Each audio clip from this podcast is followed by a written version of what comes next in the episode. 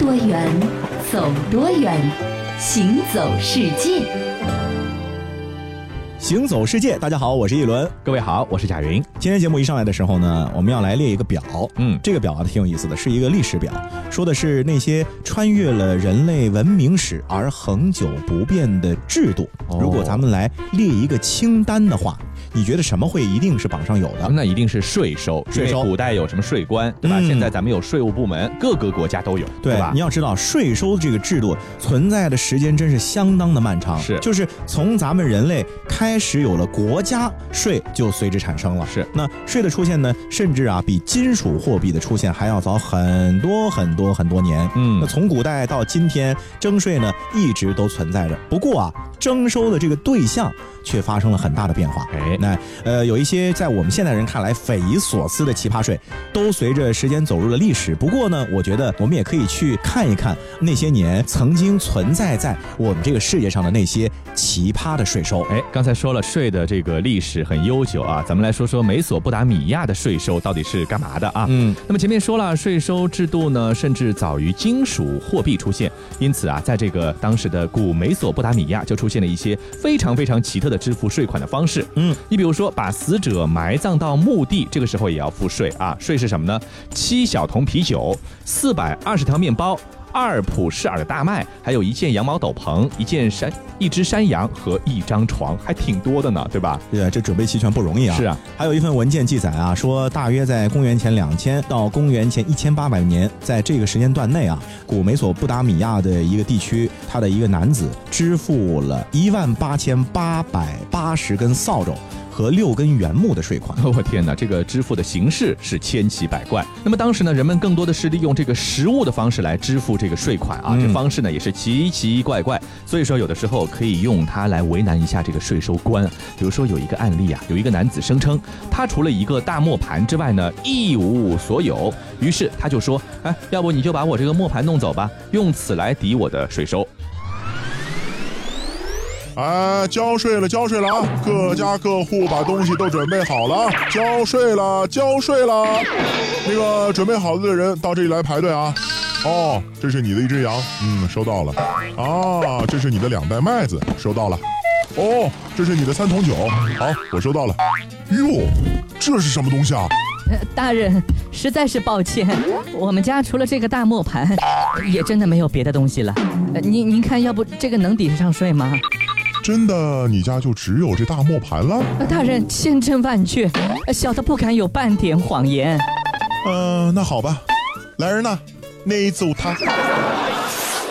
看来这个磨盘交税啊，真的是匪夷所思。即便不是磨盘，前面的什么酒啊、羊啊、麦子啊，也够奇葩的了。是说到美索不达米亚呀，很多人可能对它不太熟悉啊。嗯其实美索不达米亚呢是一个希腊语，意思是两河之间。啊，地理课的时候都学过，两河流域是哪个地方呀？哎，底格里斯河、幼发拉底河，对，嗯在底格里斯河和幼发拉底河之间，还有沿岸的一带的平原呢，就被称作是美索不达米亚。嗯，它是我们人类历史上最最古老的文明的发源地。嗯在很久以前呢，就有人类在那里生存繁息了，是并且创造了非常辉煌的美索不达米亚文化。哎，那历史学家呢，一般把美索不达米亚文化啊分成四个时期。嗯，最早呢叫做苏马连，之后呢是巴比伦，然后是亚述以及加勒底这四个时期。嗯那苏马连人呢是美索不达米亚文化的创始者，哎他们在五千年以前就已经发明出了象形文字了。啊，后来有什么楔形文字，对吧？哎，这个美索不达米亚呢，很早就有了大量的这个对外贸易，商人呢赶上这个毛驴或者骑上骆驼，组成这个商队，就翻越了这个扎格罗斯山，穿越了阿拉伯沙漠，西到黎巴嫩去买什么呢？买木头啊。嗯那么北面呢，到小亚细亚去买一些金银、铅、钢这些金属制品；东面呢，可能远到印度，还有当时的古代中国，换回丝绸、染料、香料和宝石等等。对，那因为他们的对外贸易呢开展的很早，嗯而且规模呢其实也挺大的。对啊，所以啊，他们就需要一种工具。美索不达米亚人还真的很聪明，嗯在六千年前，他们就已经做出了世界上的第一个轮子。哦哟，轮子的话就可以造车了，对不对？你千万万不要小看轮子的发明，这可以说是咱们人类历史上的一个伟大发明。嗯有了轮子，咱们才有了更便捷的运输方式，对吧？那最初的这个轮子呢，其实很简单，就是拿木头啊做成一个圆盘，中间挖一个洞，穿上一根木头轴，使圆盘能够转动，这就是轮子了但。是其实我觉得，像今天的车，再高级的车，也无外乎是这个基本的形态啊，对啊，对不对？那到后来呢，在这种原始轮子的基础上呢，又出现了打仗用的战车和进行贸易的车辆。嗯那车上这个轮子呢，就发展成了今天的轮子的基本形态，就是嗯它有轮毂，对有轮架，还有轴，哎，有轴，嗯对，是。那这个分布呢，就基本上在那个时候就已经确立了。是，那咱们再来看一看这个，你要做生意，自然有一个计量的问题，对吧？起初呢，人们是按驼来交易的，比如说我一头驴驮的这个粮食，就换你的那头驴驮的这个棉花。哎，可是后来人们就觉得不太对呀，对不对？假设一头驴驮的粮食，我要花一年的时间去培养，但是呢，一头驴驮的棉花，我要花两年，不是不划算了吗？对啊就要有这个精细的计算和换算了，是是吧？那么这个时候呢，天平还有标准的容器就在美索不达米亚开始普遍的使用起来了。对，不过呀，虽然说出现了天平和标准容器啊，嗯但是呢，以物换物的这种形式呢，其实给做生意呢带来很多负担和不方便的。哎比如说，如果说你想要用你家的粮食去换别人的木材，嗯但是问题是有木材的人他不一定要你的粮食，嗯他可能需要的是棉花，对吧？那想要粮食的人呢，他又不一定有木材，是所以呢，就要有一种东西，就是所有的人呢基本上都喜欢。有一个中介，这样的话呢，就能让商人之间的这个贸易啊就方便多了嘛。是，那曾经在有一个时期呢，差不多人人都喜欢粮食，就是大麦。嗯所以很长一段时间呢，大麦除了能够做面包、酿酒之外呢，还可以用来支付工资，还有换取别的东西。大麦可以说变成了一种货币。是那这样的话呢，商人到外地去做买卖就不用就什么东西都得驮了，就直接驮着大麦去换回自己想要的东西就可以了。是，那后来呢，这样的形式，这样的中介呢，就在各地发展起来了，包括咱们中国也有。那其实说穿了就是什么呢？就是钱，嗯对吧？就是钱作为一个中介，我卖出去的东西呢，你给我钱，我用这个钱呢再去换我要的东西。是的那么这就是形成了一种更加高级的一种贸易的形式了。，对，然后呢，人们后来又开始学会了使用银子。哎，不过呢，咱们前面也讲到了，中国人使用白银的历史呢，其实不长。对在唐代的时候呢，还是很少用，几乎范围也很小。呃，到了宋朝才慢慢的开始有点规模了。是，而在这个美索不达米亚呀。他们用银子的历史可以说很悠久，嗯。而且呢，用银子的方式啊也不断在改进，嗯，一开始的时候呢是按照我成交的多少，直接就现称银子，对。按斤或者按克、按两给你，是。然后过了一段时间呢，人们就开始啊把银子呢铸造成一小块一小块的银条，每块银条呢都标好重量，这样的一种银条其实就是全世界最早的货币，嗯。啊，真正意义上的金属货币，没错没错，相当于我们现在这个面值，对吧？没错。是一百块还是五十块？对。啊，那金属货币出现啊，就帮了大忙了。嗯。因为这样的话呢，我们就有了一可以长期保存，嗯。二来呢又不太会变质的财富了，啊，比较稳定。那这样的话呢，也促进了我们全球的贸易的生产和发展。嗯，刚才说到的是古美索不达米亚那边的人，到了后来啊，古代罗马人啊，他呢这个也有很奇葩的一些税种，嗯。比如说罗马人有一个特别的习惯，他把这个尿液都视为这个有用之物，嗯。因为他们发现啊，这个尿液中的氨呢是污垢和油脂的天敌，并且呢还能够清洗衣物，甚至是美白牙齿。我在想，怎么用尿液来美白牙齿 是吧？所以说呢，和其他的有价值的商品一样，这个尿液它也被列为了一种征税的对象。对，而且啊，它不仅仅是把尿液列为了征税对象，嗯，呃，有一些罗马的皇帝吧，他连整个的交易过程啊，他也要征税。比如这个罗马皇帝维斯帕先，他就对收集自公共厕所的尿液啊征交易税。哦，那就不仅你要要收税，交易环节也得收税，是因此啊，还从中大捞了一笔。但是呢，民众普遍对他的这个做法呢是很厌恶，当然了，厌恶到什么程度？就算是他的亲儿子，也对老爹的这种横征暴敛的行为呢是颇为反感的。对苏维托尼乌斯在著于公元一二零年的《罗马十二帝王传》中啊，就有一段这样的描述。罗马皇帝维斯帕先的儿子提图斯责怪父亲连尿液都要征税。维斯帕先于是就从尿液税的款项中拿出一个金币，放到提图斯鼻子前，问他钱臭不臭？答案显然是否定的。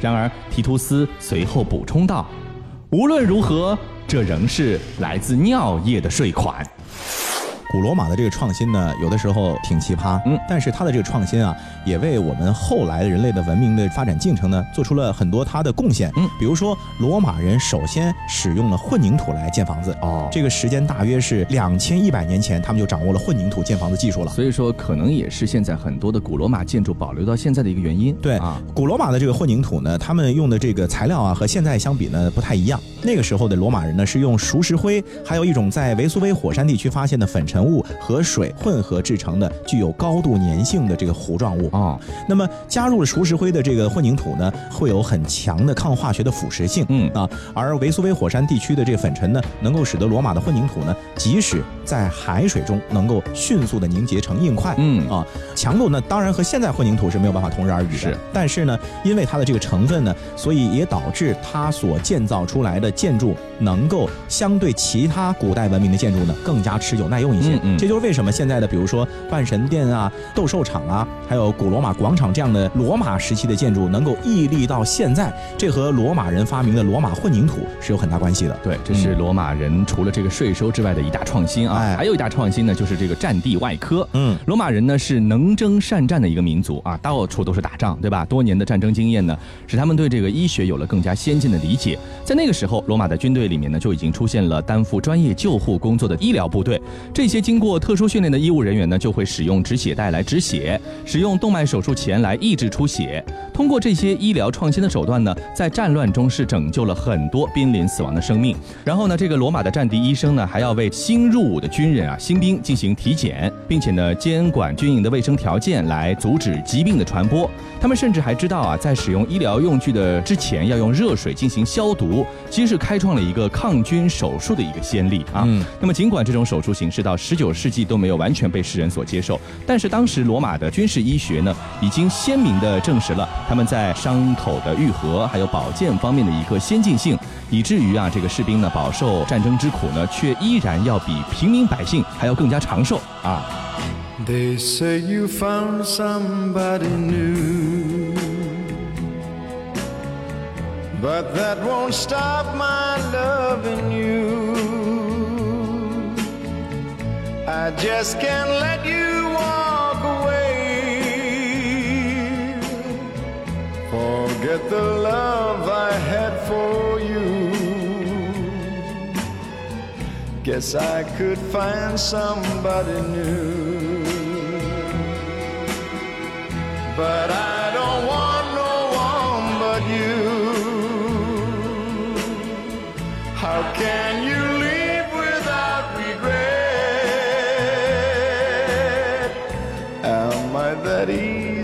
to forget? Before you leave, be sure you find you want his love much more than mine. Cause I'll just say we've never met if I'm that easy to forget.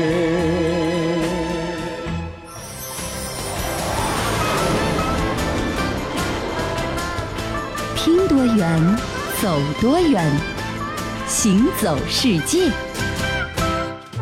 欢迎继续回到《行走世界》，大家好，我是一轮。各位好，我是贾云。今天呢，我们主要围绕着那些曾经出现在人类历史当中的奇葩税，嗯和各位呢做一个发散性的思维啊。前面我们提到了，比如说在以前美索不达米亚有收这个税收收食物的啊，嗯后来收出事情了；还有这个在罗马呢有收这个尿液税了，是吧？嗯接着我们再来关注一下胡子啊。胡子怎么了？嗯，胡子是男人的象征嘛，是啊吧？这男人有胡子，那在整个欧洲史上啊，当时欧洲的统治者曾数次向普通老百姓呢征收所谓这胡须税，就是你这留胡子也得给钱。这个也太过分了一点吧比？如说，英国国王亨利八世在一五三五年啊，就出台了胡须税。这个税收啊，呃，相对来说呢，提高了留胡须者在社会的地位，因为你没胡子就没资格缴税嘛，嗯是吧？啊，这是一种社会地位的象征。哎，不过呀，亨利八世自己长胡子，自己就不用交税。哦，好吧，嗯，还有这个俄国的彼得大帝，也在一六九八年的时候呢，呢引入了胡须税。为什么呢？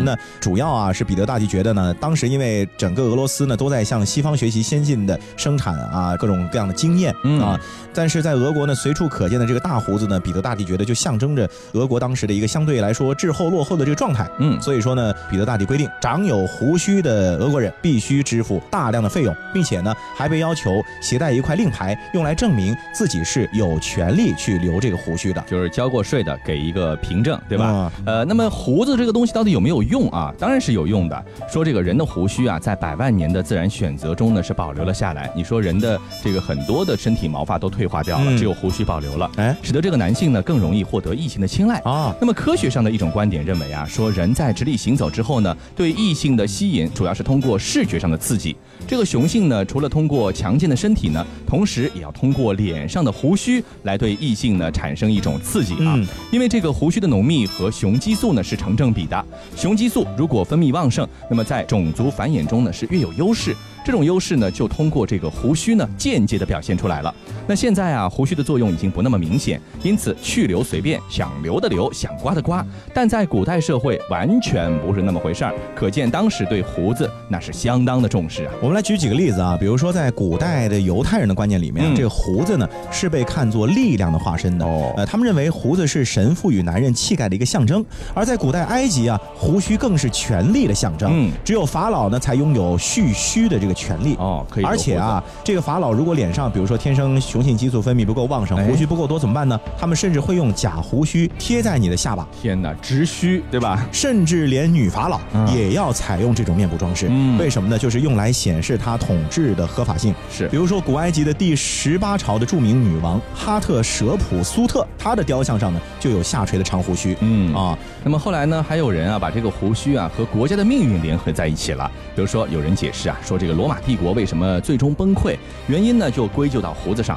说这个罗马人因为他勤于刮胡子，而且呢热衷于剃须，还喜欢洗澡，把这个罗马人弄得娘里娘腔的，结果被这个留胡子的蛮族呢给打败了，把他的这个自己打不过人家呢归咎到胡子没长好。哎，这是一种历史曲解。是啊，当然可能也有这方面的原因，因为没了胡子的男的看上去不是很彪悍了、啊，不是很勇猛。那我们再来说到中国的古代啊，嗯中国古代男子蓄须的历史也很长。那通常啊，在中国古代呢，不同部位的胡子的叫法是不一样的。哦比如长在你下巴上的这个胡子呢，古代叫做须，是，所以蓄须、蓄须、蓄的就是下巴上的胡子。嗯嗯而长在上嘴唇的这个部位的胡子叫什么呢？叫髭。嗯，髭须茂密，就是你的这个须和髭特别茂密啊，包围了口唇的话呢，还有一个词叫做然。哦，这个字我知道，以前叫这个关羽啊，有一个名字叫美髯公。对，另外呢，如果你是卷曲的话呢，还能够叫做虬髯。嗯啊，比如唐太宗李世民啊，嗯他就是历史上有名的胡子皇帝。嗯啊，他这个脸上的胡子多，嗯而且呢，他是上嘴唇、下巴那儿的胡子都很茂盛，嗯所以呢，人称资盛。哦，有胡子也有一个圣啊。啊，说到李世民这个胡子呢，还有一件非常有意思的事情，说有一天啊，他的一个手下的大将军呢得了疾病，然后呢，这个李世民就很着急啊，请了非常好的大夫呢给他去诊治。嗯医生在诊治完了之后说，这病要治好呢，需要用到胡子，把胡子烧成灰做药引子，这病就能好了。对那医生刚说完话，唐太宗是马上就割下了自己的胡须，说那就用我的胡须做药引子吧。哎呦，啊这个情谊不浅呐、对啊，吧后来这个大将军药到病除，啊，有知道之后是对皇上的这种恩典啊，非常非常的感动。是，嗯呃，其实啊，对于中国古代成年男子是不是都留有胡须这件事情，几十年前其实还发生过一场争论。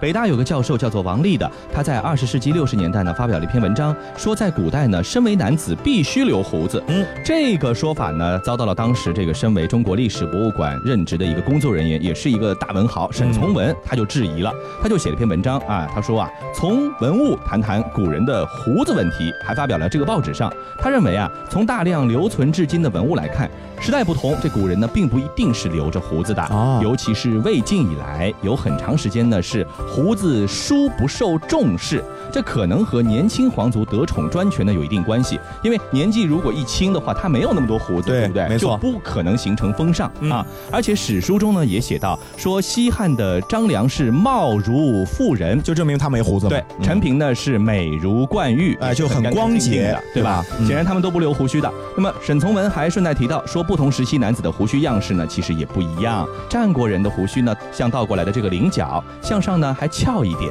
而两汉人的胡须呢，是长长的左右两撇，显得是威严庄重。到了隋代，这个要按照不同人的身份，把这个胡须呢要修成辫子一样的形状。是的，哎，说到这个胡子啊，在咱们看的这个电视剧当中呢，嗯有一种胡子的出镜率非常高哦，就是日式的卫生胡，就是那个小胡子嘛，对吧？就是那个日本人小胡子啊，是这是抗战题材的影视剧当中常常能够见到的啊，这种就是以人中为中心，然后留这么一撮方块胡子。是啊，其实啊，这胡子呢。